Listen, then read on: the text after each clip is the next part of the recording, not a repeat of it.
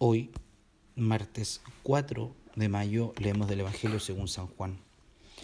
A la hora de pasar de este mundo al Padre, Jesús dijo a Tomás, Yo soy el camino, la verdad y la vida.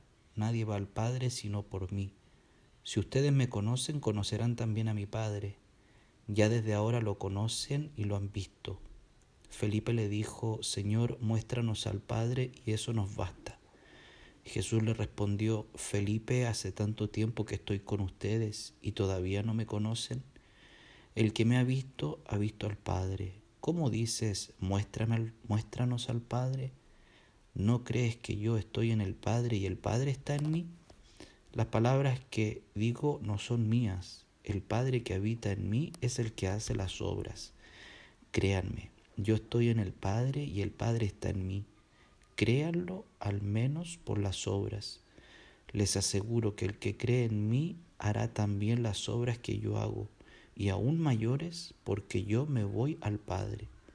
Y yo haré todo lo que ustedes me pidan en mi nombre, para que el Padre sea glorificado en el Hijo. Si ustedes me piden algo en mi nombre, yo lo haré. Palabra del Señor. Este texto casi un poco como un trabalengua. Están pasando los bomberos de nuevo.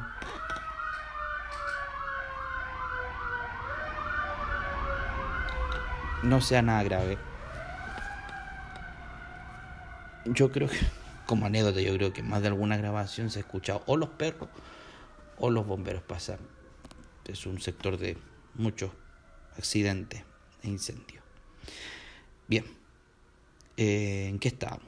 Así. Ah, este texto, que es de Juan, ¿cierto? En donde está este diálogo con, con Felipe, ¿ah? que es la continuación del famoso no se inquieten, crean en Dios y crean también en mí, en la casa de mi Padre muchas habitaciones, ¿cierto?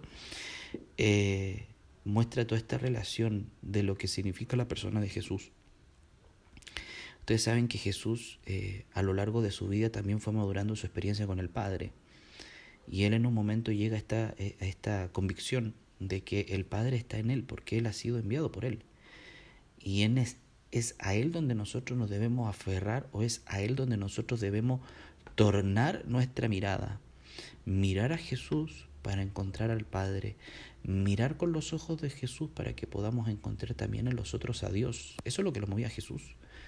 Saber eh, saber darse cuenta o tener, tomar conciencia, ¿cierto?, de lo que hacía, lo que lo movía, lo que lo motivaba, lo que lo entusiasmaba, era ese deseo que el Padre había puesto en su corazón de servir, de anunciar, de manifestarse, de hacer milagro, no por el bien personal, sino más bien por el bien de los demás.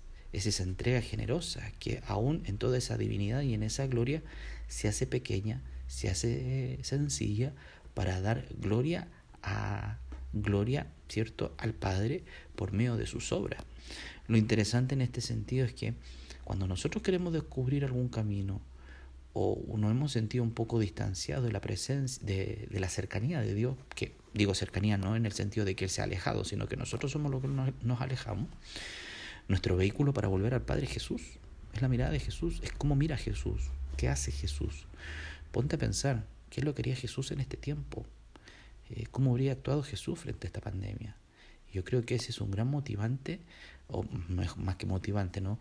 Es la gran motivación para nosotros, poder realizar las obras de Jesús, tratar de hacer al menos un poquito como hubiese obrado Jesús. Y eso de alguna manera también manifiesta eh, la entrega y también manifiesta nuestra propia vocación. Que el Señor te bendiga en este día, en el nombre del Padre, del Hijo y del Espíritu Santo. Amén.